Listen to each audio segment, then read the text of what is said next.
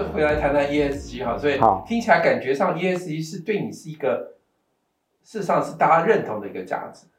对我想你一直在参加所以联合国 SDG 这样的一个 program，你当时是怎么想这件事情？就是说，你为什么觉得这是你的责任？因为一刚开始我去参加很多展，尤其是到大陆去参展哦，那发现云南那边都有百年的老茶树，我也去参观过。然后我参展回来以后，我问一下我我们长辈，我说：“哎，我们那个茶，我们的茶为什么都是都是那种不是那种百年的老茶树，都是一种一般的茶树？”没有大陆那种老茶树嘛？他说，台台湾的茶都是二三十年，因为经济价值不够，就是采收的那种次数比较多，就变变成是二三十年的根部就会变比较没有那么强壮，相对是采收就比较差。那它的采收就是经济价值比较不够，就要挖掉重种，所以说导致于说台湾一直都没有那种百年老茶树。那我想说，我们是百年的老茶树，那跟老外他们有一些代理商他们过来，有时候跟他们在聊，我我们真的也没有办法呈现出百年的老茶树，所以我就想说，哎，我是不是来来来规划种一个百年老茶树的一个规划？所以我在二零零六年那时候，我就想说，我应该要来种。那刚好银联桥跟台大实验林这边刚好是在那边当救国团的指导委员，那刚好跟台大实验林的接触比较多，我就把这个问题请教他，他就教我说：“哎，你要种可以，我教你怎么种，因为这是他们的专业哦。”然后就开始作业了。当然在种的过程当中碰到很多困难了，因为没有人这样种啊，就是光是我们刚开始种的时候，呃，人附近呢就长得很高。挑茶树的时候也是台大实验林帮我们挑的，嗯嗯，还好我们挑对茶种，因为那时候我们挑的是挑台茶十八，嗯嗯，台茶十八是台湾的茶来厂开发的一种茶种，全球没有。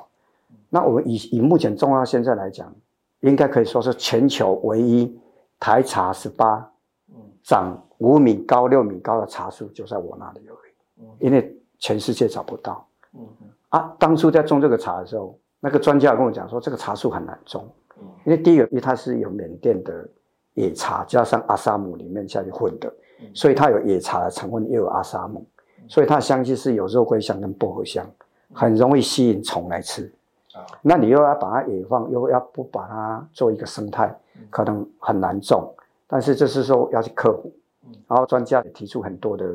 教我们怎么种，做包括说温度啦，怎么去控管，哎，一定要种草啊，做草木共生。让它湿气高，然后做了很多种，但是在种的过程当中发现说，我们像茶树长这么高以后，长得很漂亮，就很多人想要跟我们买，因为我没有采啊，他们就想说，啊，这个茶茎做的漂亮，是不是可以卖给他们？那我们那时候都不能卖，因为最少要八年不能采，你一采茶就长不高了，根部就没有办法。所以我们是预计你真的要做到生态有办法做一个百年老茶树，你的根部要到。两米深，那一般我们看到都是差不多一百公分而已，像一米，最高一米而已。啊，那个都是要靠人工去浇水。你如果说像没有下雨的话，它吸不到地下水。那我们到对，我们到两米深的时候，它根部粗又壮，然后可以吸地下水，然后储存能量又够，所以它可以抗寒抗旱。哦，啊，这个过程当中就不能采收。那邻居就跟我妈说：“啊，你们那个是不是？”他个派来得能收不收啊？这个这样子丢在那边都不去采收，然后草长了满地，是不是有点不太正常？然后他不晓得我们的目的是要让它成长。像最近的话，很多消费者都会去我们的茶园去拍照啊。到现在他们才知道哦，原来你们是要做这个种的过程当中，当然那时候没有想说响应联合国推动 SDGs 那个概念，我们没有那么伟大啊。我们就想说。我只是要做百年老茶树而已啦，就是说别人说啊，你们做百年的也没有百年老茶树，有我们有种了二十几年的老茶树了。哦，啊想说这个茶树云南的这么粗，我要种这么粗的茶，我只是那个概念而已。然后就一直塑造朝这个方向走，种到现在十六年的。那现在的茶树是最少都三米至五米高，那个树的粗度都差不多这么粗了哈。然后在整个过程当中，当然会牵扯到艺术。生态研究，然然后会牵扯到经济，经济才是最重要嘛。对对，你没有经济价值是没有意义的哈、对然后这个过程当中，我们真的是绞尽脑汁怎么弄，又可以采收，又可以往后做实验，又可以有生态，嗯不要破坏整个初心。结果很好玩，就是我们就找了用了很多方式都不行，然后我们就找茶叶改良厂的一些专家来，我们找苏厂长来帮我们，他就教我们说是不是用什么方式，他们的专程哦来看，他就教我们说，我跟你讲，那么你就怎么做怎么做，然后我们现在就朝着那个方向呢在做，已经做今年已经是第二年的。嗯那我发现说他们给我们的一些，那我们现在去整合完，现在应该是最完美的，因为我们是呃上面三米高以上，那个茶树这样长起来，那三米三米高以上的高度供鸟窝，就是鸟的成长，就是给它做生态。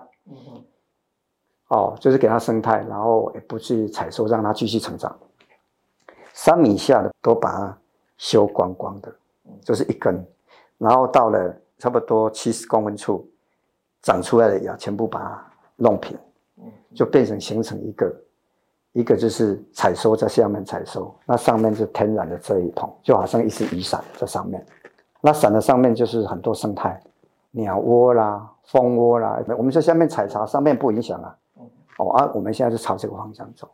那下面还是一样是草木共生。哦啊，这个部分也是蛮奇特的，应该是没没有人这样做了，因为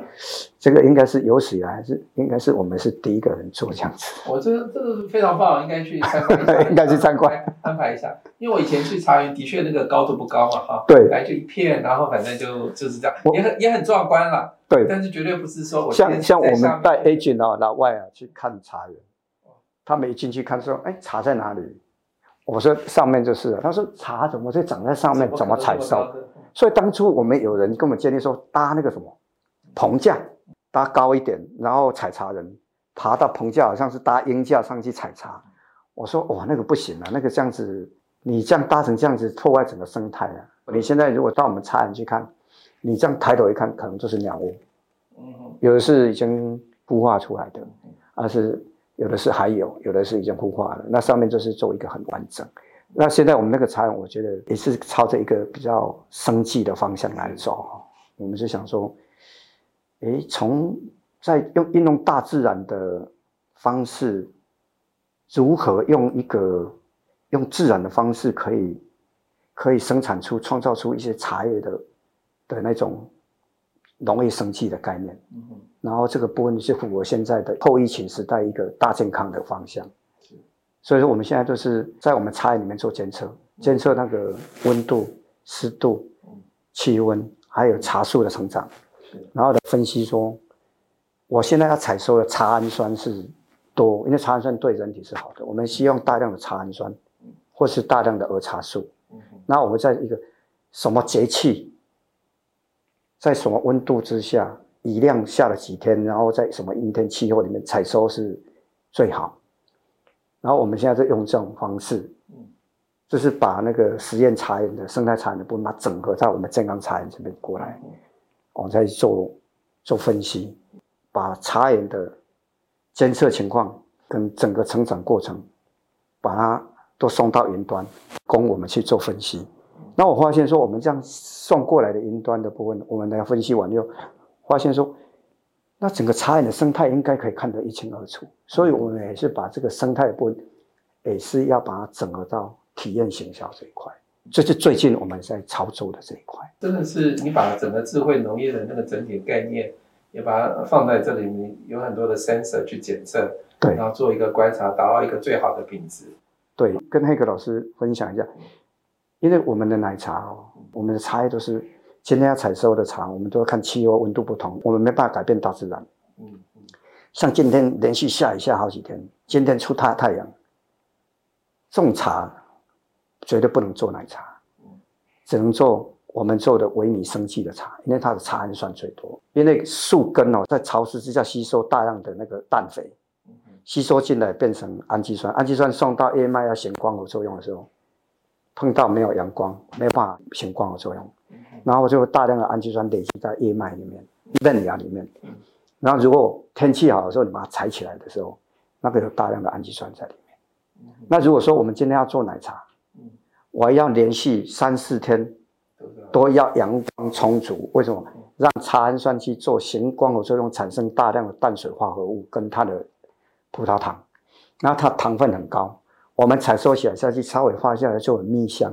那喝起来的浓度会有带甜水，第一自然的甜，然后它是有它的茶的浓度会更浓，然后稍微烘焙一下就有蜜香。这这其实我们早期都这样在做，是不是像一般的茶农说啊，就是做出来茶就是这个茶就是可能。什么东西都可以用，我们不是，我们今天的茶是要做在花茶的。今天的茶，像我们有时候连续五六天都是下雨，那还是在下雨，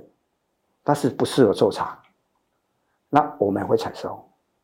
采收也茶，我这个茶不要显光合作用的，我只要是有茶底就好。我是要做玫瑰乌龙、薄荷乌龙，我是要加添加一些花料、天然的花在里面，然后行销到印尼。到英国，对吧？我觉得你的品质上面你是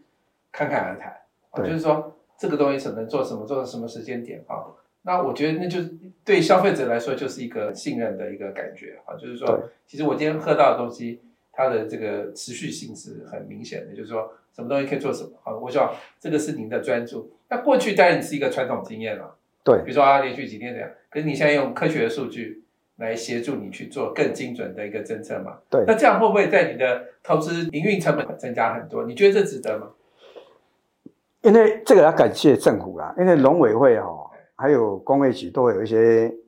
针对我们这种中小企业能外销的实体的做一些补助。是。哦，像说农业发展这一块，嗯，农委会有一些一些这专案来。辅导我们，甚至有一些监会的补助啊。不然如果说像一个中小企业，只是单独要去做这一块，费用太高了。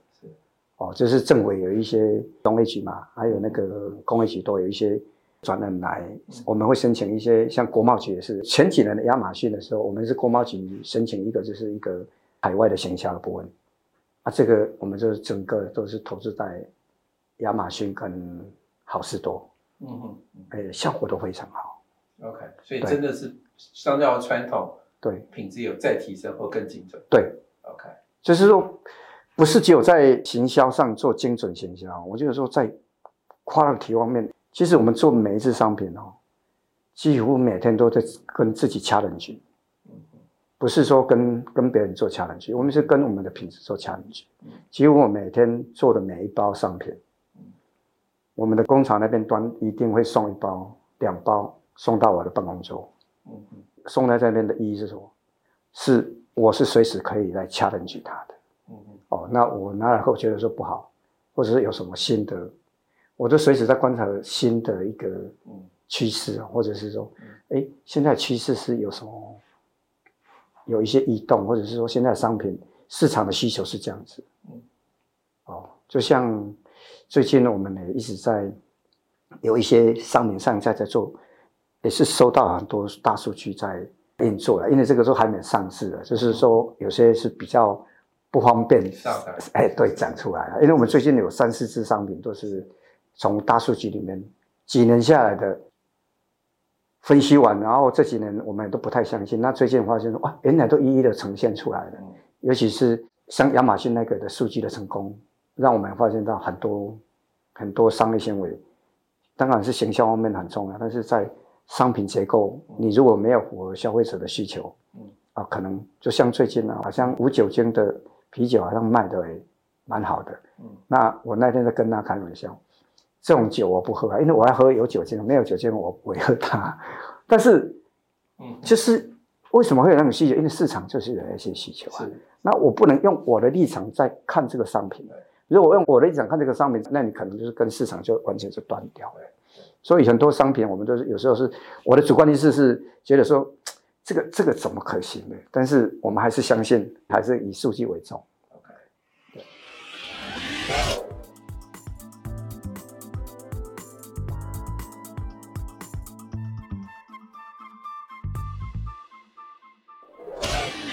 好像你你有现在有个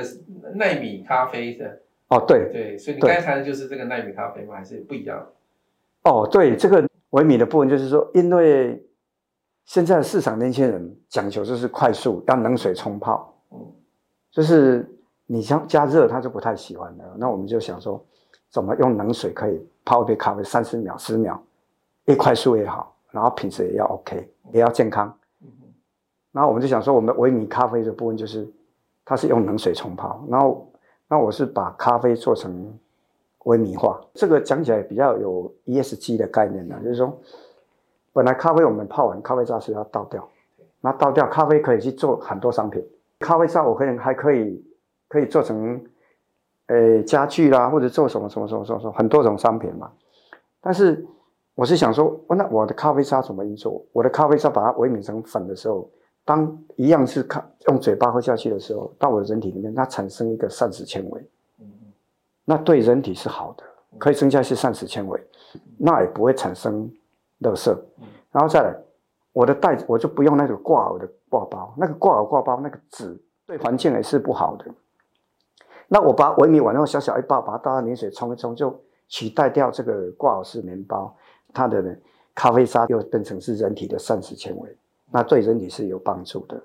那这个商品，我觉得说这个商品是值得去推广。当然，在整个制成方面，可能会碰到一些困难点，就是因为我们的核心是炒茶、烘焙、揉捻是我们的专长，所以说我们在咖啡这边就是会做一些测试，然后达到一个有些人说啊，你的咖啡不加香料啊，怎么会那么香？我说我们在烘焙跟炒的部分的时候是我们的专长，我们大概知道怎么做，还得要那夯。就好像发酵的时候，在茶叶在发酵的时候，在多少时间在发酵的时候，哇，在等半个小时，就是香气最香的时候，再来做杀青。因为做茶人最辛苦就是半夜两三点啊，这个茶做出来，等的时候到哎，预计四个小时就可以杀青，或者三个小时。那今天气温跟湿度不同啊，吹的是北风南风，这个都有影响哦。嗯今天如果吹了南风，湿气就很高。哎，如果吹南风的茶叶做起来都不好。太潮湿了，除非你里面可能就要做一些控制湿度的，那这一方面是我们专业啊，所以说在做咖啡的时候，我们会做一些烘焙的一些调整，然后就是会有点像我们讲的叫梅纳反应啊，就是我们中国料理的精髓就是梅纳嘛，就是一定要看汤，化式的或是是一些国外的那个西方的料理都是没有做梅纳，他们都没看汤嘛，我们都会。把葱啊、姜啊，就是有点爆香。其实爆香就是梅纳，那也没有添加。那我们咖啡是有点像做梅纳的反应。其实烘焙茶也是梅纳，嗯，就是在做烘焙的过程的时候，呃，温度到达到几度的时候，像我们现在在烘焙，烘到九十度，烘四个小时，水分还有它的香气都出来了，杂味都不见了，所以我们就会把出风口关掉，然后加温到一百度。然后再给它烘一个小时，就关机，给它焖，焖到冷却以后，那个茶就有特殊的香气，啊，这个就是我们的专业啊。对，所以看来那个价钱完全不一样，就在采收时机、你的烘焙的方法，对，啊，这个完全那个整个很搞高嘛，哈，所以对，那个当然那个喝起来也不同，回甘也不同，对，哎，所以。看来有了一斤五千块、一千一万块的比比皆是嘛，哈。对啊，对啊。所以这个就是你们的功夫跟。对啊，这是这是我们的深层竞争力啊。那这个就是就是说，我们本来把一些 ESG 拉进来，就是说，好像你们很多的初心在做这件事情的时候，好像也把这个初心也去实现。的过程当中也强化了你的一个企业文化跟你的竞争力。你觉得有这种感受吗？有，因为我觉得说在我们的。主轴里面每一次开发一次商品，当然是朝着市场需求，嗯，然后再加上我们的能力，我们的核心能力跟市场需求，市场需求是需求，但是我们的核心能力也没有办法做这个商品。如果有，那在开发过程当中，我们还朝着一个 ESG 的概念。你如果有把这个东西都把它整合在里面的话，你在做的时候，可能你就会有每一样东西都会有 ESG 的。影子在里面，思维在里面，哦，那可能你也是把你的，把你的那种百年制茶的，你有那种你的精髓，哦，你的那种深层竞争力，这个是有时候看不到的，可能是一喝就是会喝得到。我记得有一次我在马来西亚参展，碰到一个香奈儿品香师，然后我为什么跟他会有印象？因为他第一次喝到我们的花茶，他他喝完，他跟我讲说：“嗯，你们公司几年了？”我说：“我们公司哦，我们公司十几年了而已。”他说。不可能，我说为什么？他说我喝了你那个茶哦，你们的做茶功力最少五十年、一百年的功力，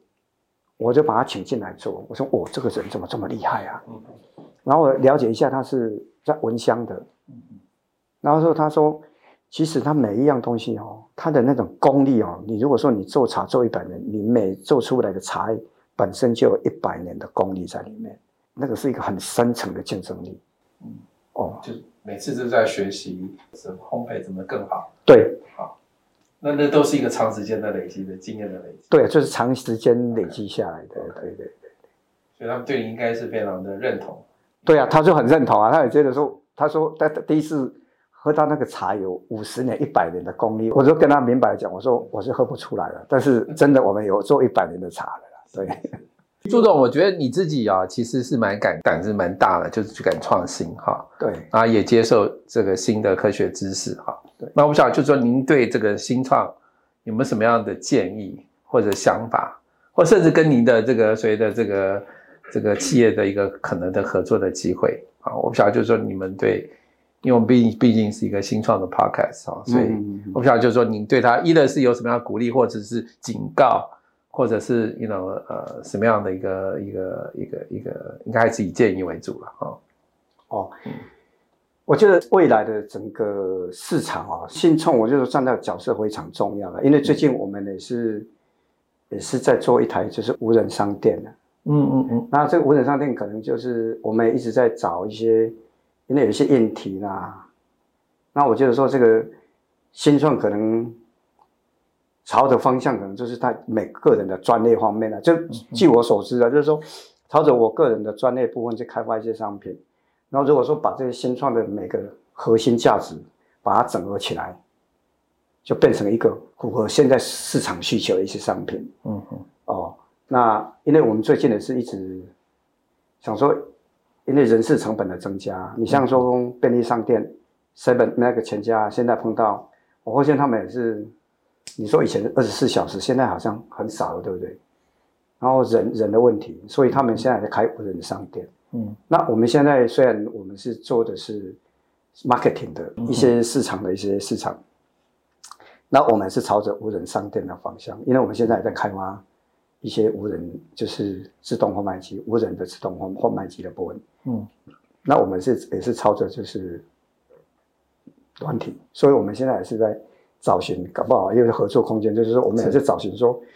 哎，我要记杯了，我是要把这台机器变成人性化，我可以记杯。嗯哼，现在是我儿子在执行这个案子，是。那我们也在成立一家新的公司，在操作这一块。嗯，那个想要把这个无人商店呢，无人的咖啡机里面自动贩卖机，我们给它授一个生命，就是授一个是三点一克的一个自动贩卖机。那里面呈现出来的东西就是人性化的饮料，制作饮料的过程，当然硬体方面是没有问题，但是现在我们也是碰到一些像软体的部分，如果把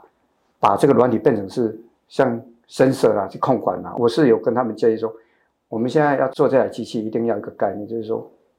我每一杯做出来的东西，都要让他觉得是没有问题的，嗯，甚至我的我如果说我的这台机器我。我要买这台这杯饮料，但是出来的时候，我机器的声色的感应里面是不是可以感应出来说，我这杯饮料分数是不及格的？就好像说我是一个服务员，我今天在做调奶茶、调咖啡，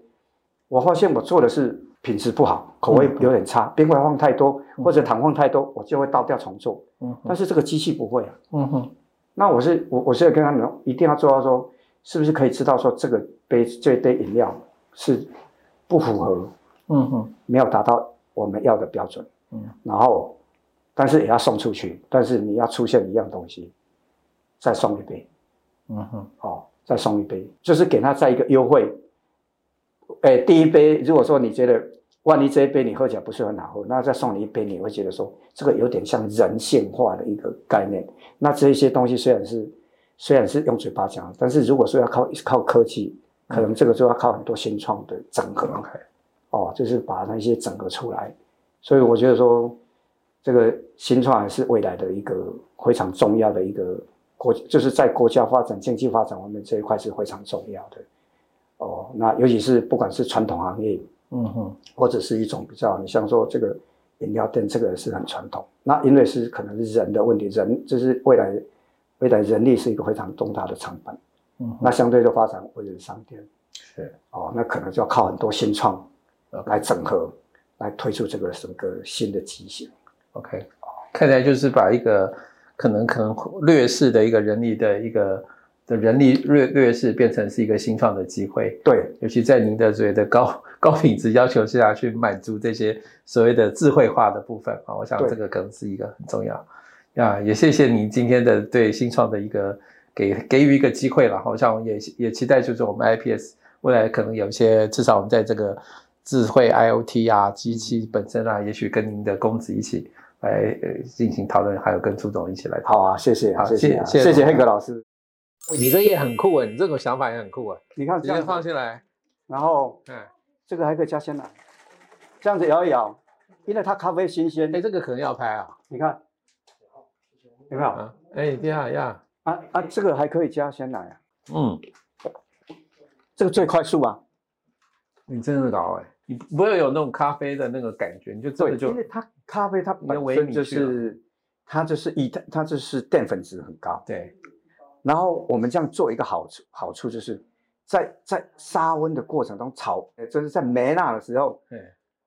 那菌都全部都是。是咖啡最怕就是说我们它不平整嘛，然后在炒的时候刚好那个有一些角落刚好有夹一些东西在里面，那可能是炒不到，那产生就会有一些菌素。嗯哼，啊，这个是把它磨成微米以后再做，我们在锅子里面做梅纳。